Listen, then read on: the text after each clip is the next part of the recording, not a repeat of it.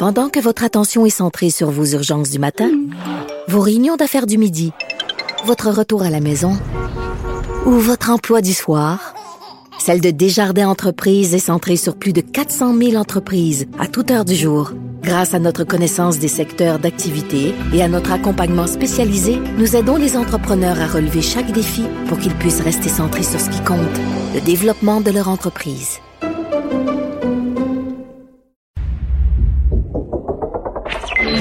Vous avez 24 minutes dans une journée. Tout savoir en 24 minutes. Pour s'informer et comprendre en 24 minutes, ici Mario Dumont, en compagnie de Vincent Dessureau, des studios de Cube Radio, la station d'affaires publique de Québecor. Voici Tout savoir en 24 minutes. Tout savoir en 24 minutes. Beaucoup de choses ont retenu l'attention aujourd'hui à travers les nombreux points de presse, la campagne fédérale, le dossier de l'Afghanistan qui revient euh, aussi. Mais commençons par le plus frais, le point de presse qui était très attendu aujourd'hui de 15 heures, euh, qui a lieu maintenant de façon hebdomadaire à nouveau pour faire le bilan euh, de la situation de la COVID avec entre autres Christian Dubé à la tête de ce point de presse pour parler du passeport vaccinal entre autres. En commençant, Christian Dubé qui donnait un peu le point actuel de la situation au Québec, faisant la comparaison de août 2021 à août 2020.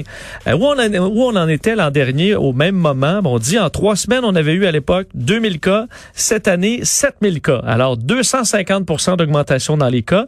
Par contre, pour les trois mêmes semaines du mois pour les d'août. trois mêmes semaines du mois d'août. Par contre, les hospitalisations sont euh, plus bas. C'est euh, plus moins d'hospitalisations que l'an dernier. Alors, ce que ça dit selon Christian Dubé, c'est que oui, il y a beaucoup de cas, oui, ça circule, mais le taux de vaccination empêche les gens de se retrouver dans les hôpitaux, euh, ce qui est quand même une bonne nouvelle. Alors, une situation qui est positive, mais euh, où on demeure très prudent, surtout avec l'arrivée de la rentrée. Euh, donc, on a beaucoup parlé du passeport vaccinal à travers tout ça, qui arrivera, et on le confirmait, le 1er septembre prochain. Je vous fais entendre d'ailleurs Christian Dubé là-dessus. Tout ça parce que le variant Delta continue d'inquiéter et nous force à avoir une approche prudente. On veut commencer... Ça, c'est Jean-François Robert. Je sais pas si on a Christian Dubé, on peut le, on peut l'écouter. Uniquement dans les services non essentiels, la liste que je vais appeler exhaustive, elle va être disponible à compter de demain, même je pense cet après-midi. Là, on me disait peut-être cet après-midi. Mais les exemples, là, il n'y aura pas de surprise. C'est les bars, c'est les gyms, c'est les restaurants et du côté des grands événements, des festivals et les, les cinémas. Et particulièrement ce qu'on appelle les activités physiques avec des contrats fréquents ou prolongés. Bon, la liste exhaustive, elle est sortie parce que c'est c'est vraiment une liste énorme, détaillée d'activités là. Oui, dans les dernières minutes, on a pu obtenir cette liste-là chez nos collègues de TVA Nouvelle. Alors, euh, ça touche événements, festivals, salles de spectacle, bars, restaurants, casinos, maisons de jeux, euh, les arcades, salles de billard, salons de quilles, activités intérieures et extérieures, des sites thématiques, euh, les parcs d'attractions par exemple, les croisières, les congrès, les sports d'équipe. Et là, on fait même la liste de tous les sports. Là, il y en a quand même beaucoup, tous les sports de contact qu'on peut s'imaginer où on est près du basketball au karaté, en passant par le squash, spikeball, euh, le tennis, le badminton et compagnie. Euh, et euh, il y a quand en même fait, les exceptions, ce que je comprends, c'est exemple des sports là pas organisés. Là, on va aller à la patinoire, la patinoire du, du coin de rue, puis il y a pas de ligue organisée. Les jeunes vont jouer au hockey, mais dès que c'est organisé, il y a pas beaucoup d'exceptions. Il y a quelques sports individuels lorsque pratiqués donc c'est pratiqué à l'extérieur. On peut penser à de l'escalade, d'haltérophilie, euh, donc ce genre de, euh, de, de sport-là, c'est possible. Et il y a quand même une liste de ce qui où ce, où ce ne sera pas requis. Et euh, ça inclut les bibliothèques, donc quand même intéressant, les musées, des cérémonies, mariages, funérailles, des lieux de culte, spa et sauna, massothérapie. Donc spa et sauna, pas de passeport vaccinal. Non, c'est ce qu'on c'est ce qu'on écrit. Oh, oh, ça, ça, me, ça, je suis surpris de celle-là. Est-ce que c'est dans les zones peut-être extérieures, les bassins extérieurs uniquement? Euh, les cours de dressage canin. pas de passeport vaccinal. Pas de passeport vaccinal. Ni pour l'humain, ni pour le chien. Euh, non, on veut peut-être s'assurer que les ah ben chiens non, pour le chien, faut que, non, non, pour le chien, c'est ça, faut qu'il soit vacciné. C'est vrai, vermifugé. ben oui, ben oui. Passeport euh, vaccinal pour le chien, mais pas pour le maître. Cours de conduite, euh, des activités de chasse et pêche. Alors, il y a une liste euh, complète sur le site de TVA Nouvelles que vous pouvez continuer euh, consulter. Et ce passeport et, vaccinal... Et dans les salles de spectacle, ça inclut le sport. Donc l'expérience qu'on fait avec les cataractes là, pour aller au Canadien ou pour aller à l'Impact ou pour aller des, des aller comme spectateur des activités sportives. Des grosses foules. Et comme il y a la question des moins euh, des, des, des, moins de 13 ans là, qui euh, ne sont pas vaccinés, ben on exclura euh, donc ça le passeport vaccinal s'applique uniquement pour les 13 ans et plus. Et le passeport vaccinal comment ça va fonctionner? Ce sera avec une application qui s'appelle le Vaxicode que vous pourrez d'ailleurs télécharger bon dans les prochaines heures pour Apple, ensuite dans quelques jours pour ceux qui utilisent les téléphones Android. Et l'application vous permettra d'utiliser votre votre code, euh, votre passeport vaccinal. Et pour les commerçants, l'application VaxiCode Vérif, euh, qui sera donc téléchargeable et les gens dans les commerces pourront euh, faire la vérification comme ça.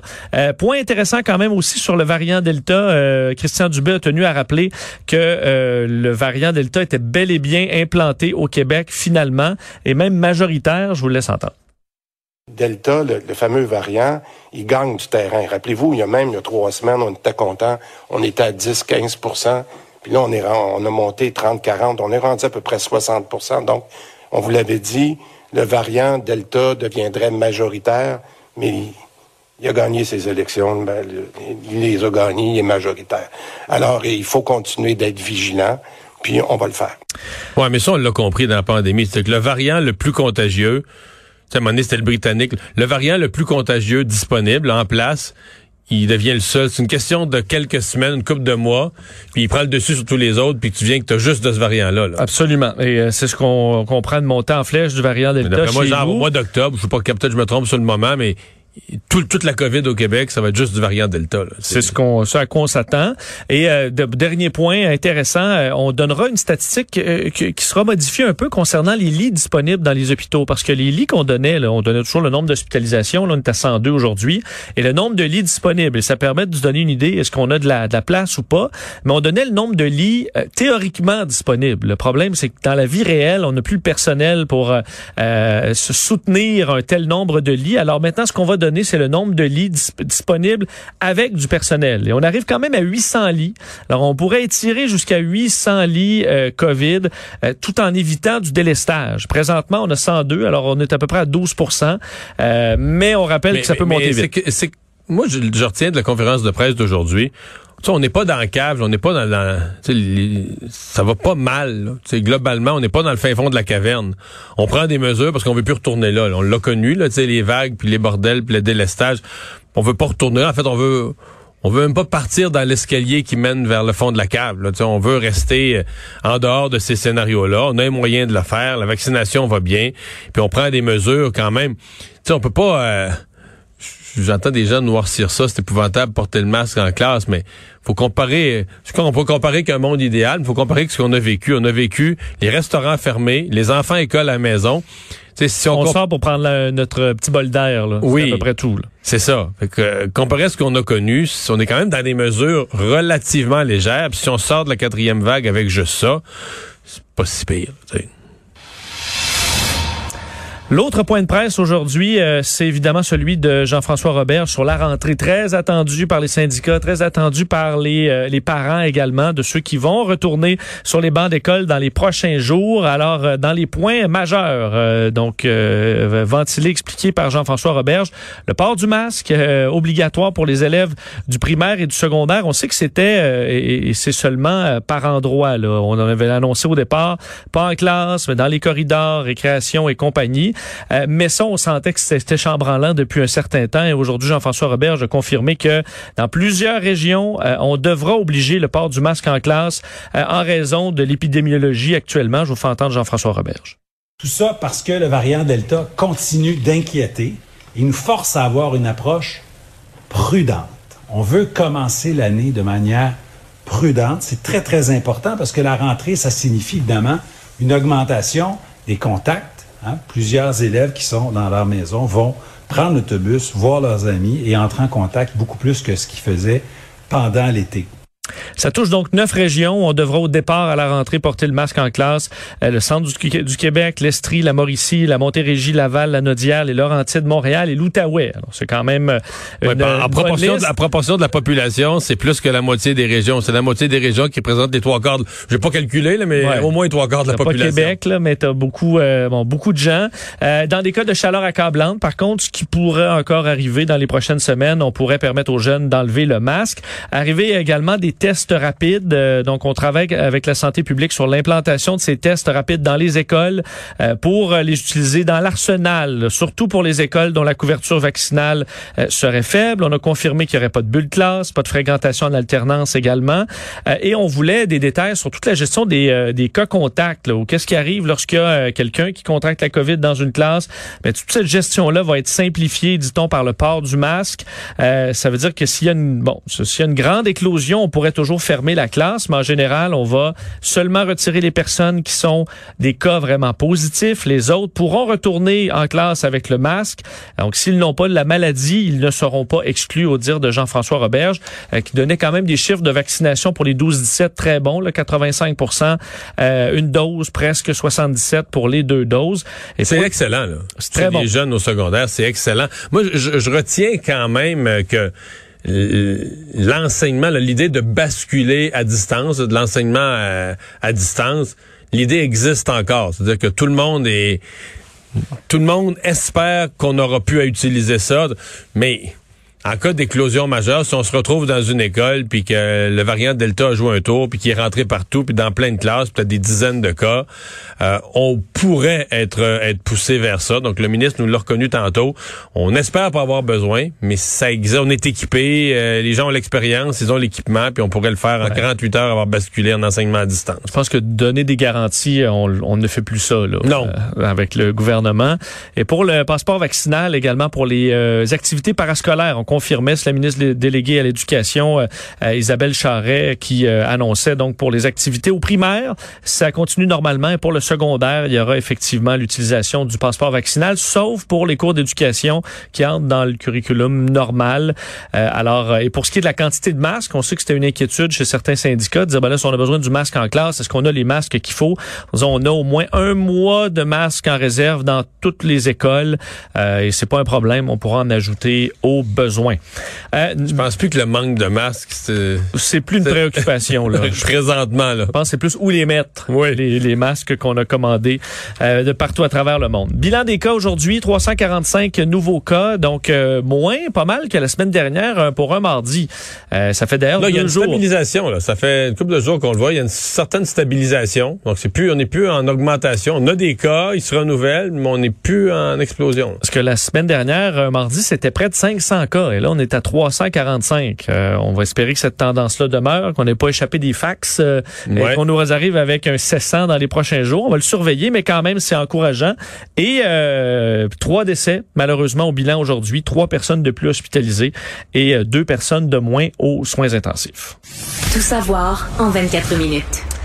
Parlons campagne fédérale euh, parce que euh, bon, est-ce que Justin Trudeau euh, commence à sentir la soupe chaude? On voyait un sondage intéressant, léger aujourd'hui, sondage un des premiers fait après le début de la campagne, qui montre un peu les intentions de vote des Canadiens, et on se rend compte que la majorité glisse peut-être entre les mains de Justin Trudeau. On est en début de campagne, tout ça peut changer. On enregistre dans ce sondage une baisse de deux points des intentions de vote pour l'équipe de Justin Trudeau chez les libéraux, toujours en tête avec 33% mais les conservateurs ne sont pas bien loin avec 31 des intentions de vote.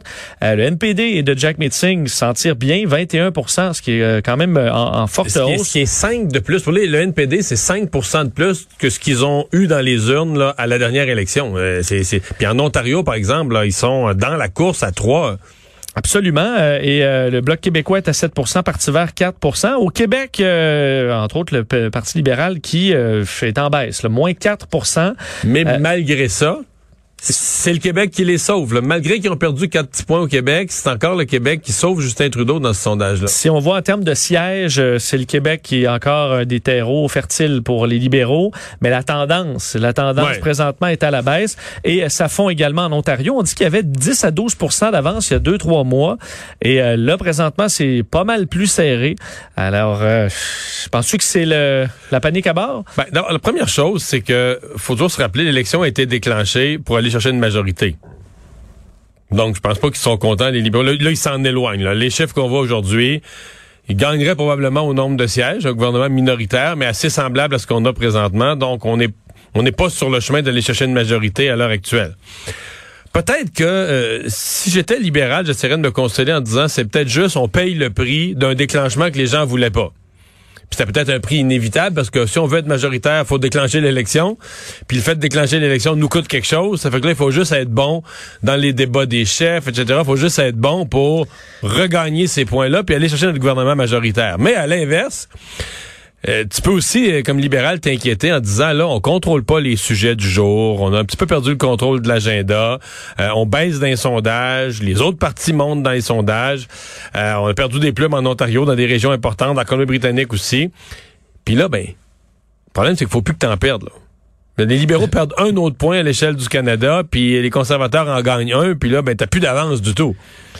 Fait que là, c'est ça. Tu te demandes qu'est-ce qui se passe. Est-ce que c'est juste un petit prix qu'on paye, là, quelques points qu'on paye pour un, déclenchement non souhaité de la population, ou est-ce qu'on est vraiment en baisse puis les autres en hausse puis ça va se poursuivre? Ouais. Et est-ce que là, il va être rattrapé par son bilan? On peut penser que les points qu'il voudrait gagner sur les changements climatiques ou euh, bon plein d'autres dossiers auxquels finalement ça fait plusieurs années que tu es au pouvoir.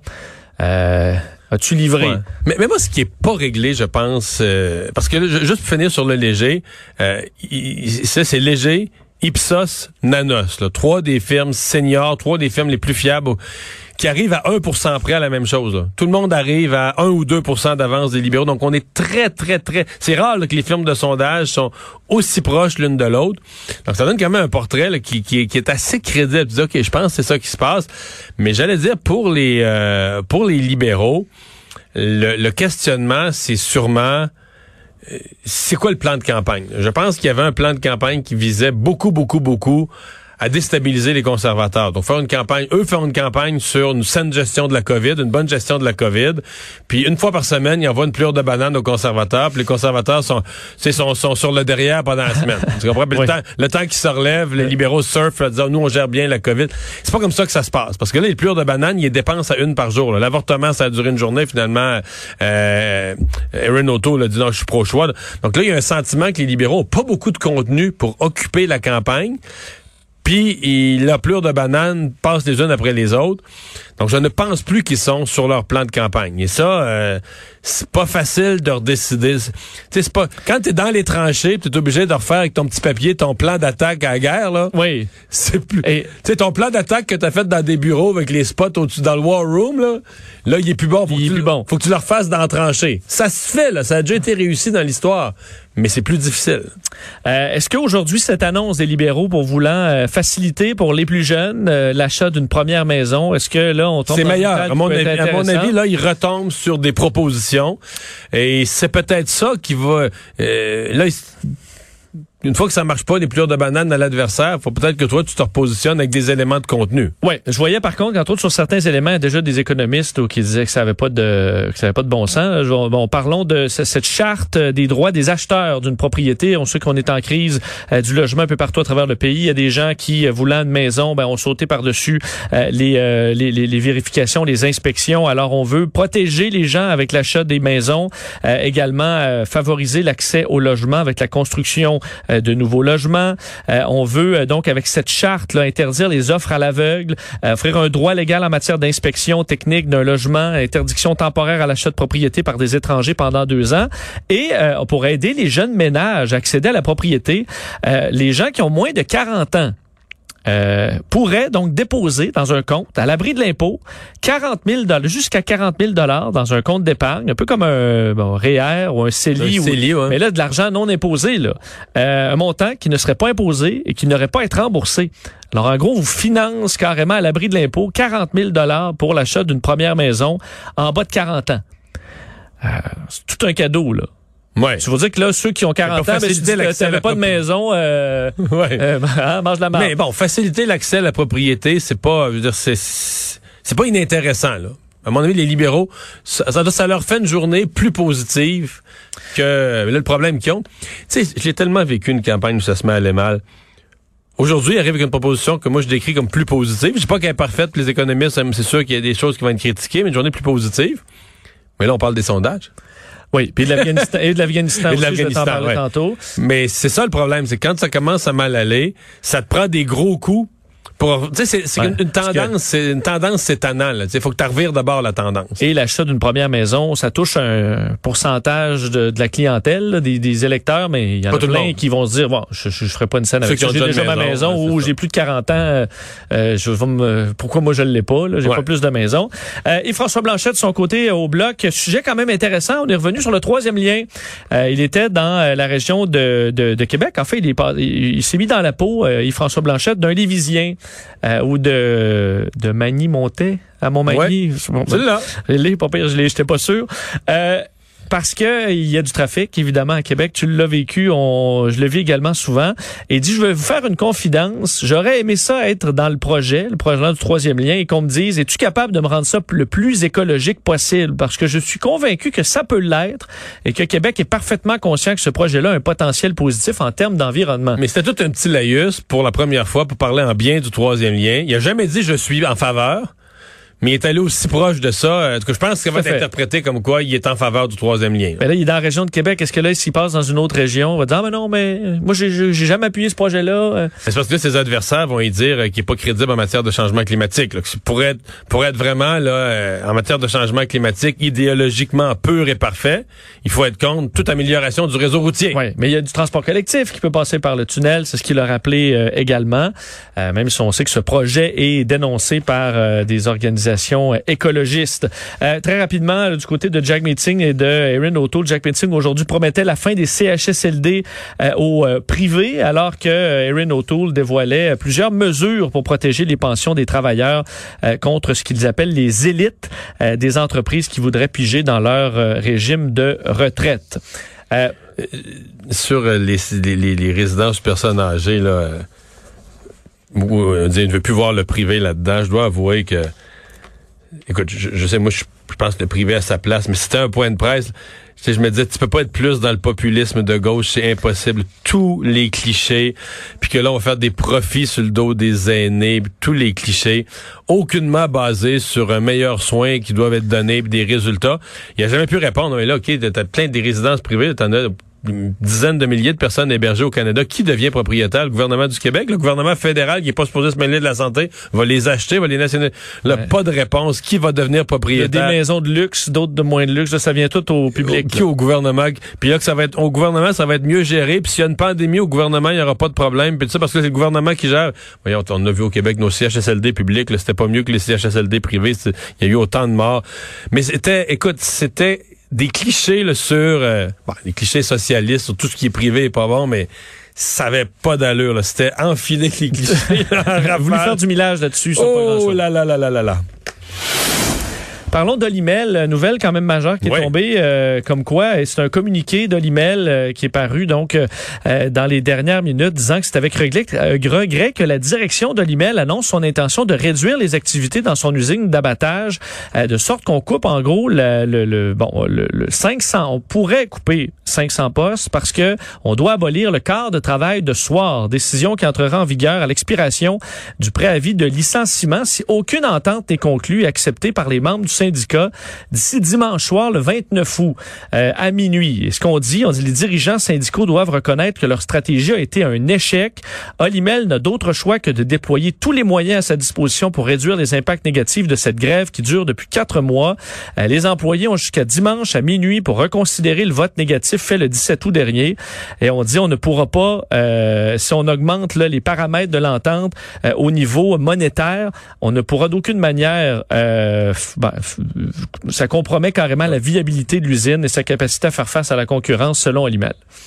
ça va être perçu comme des menaces. Le syndicat va dénoncer ça comme des menaces, des gros bras, mais en même temps, on oublie toujours que l'employeur peut, euh, l'employeur peut fermer sa. C'est pas une obligation d'opérer. là. Toi, si t'étais propriétaire d'un dépanneur, tu pourrais dire, ben demain, je ferme mon dépanneur. Tout à fait. Donc, euh, c'est le pouvoir ultime. Et là, on abolit un quart de travail ou on menace de l'abolir. Ça joue dur. Euh, certains diront que ça joue salaud, mais c'est ça en relation de travail quand tu vas à, l'extrême.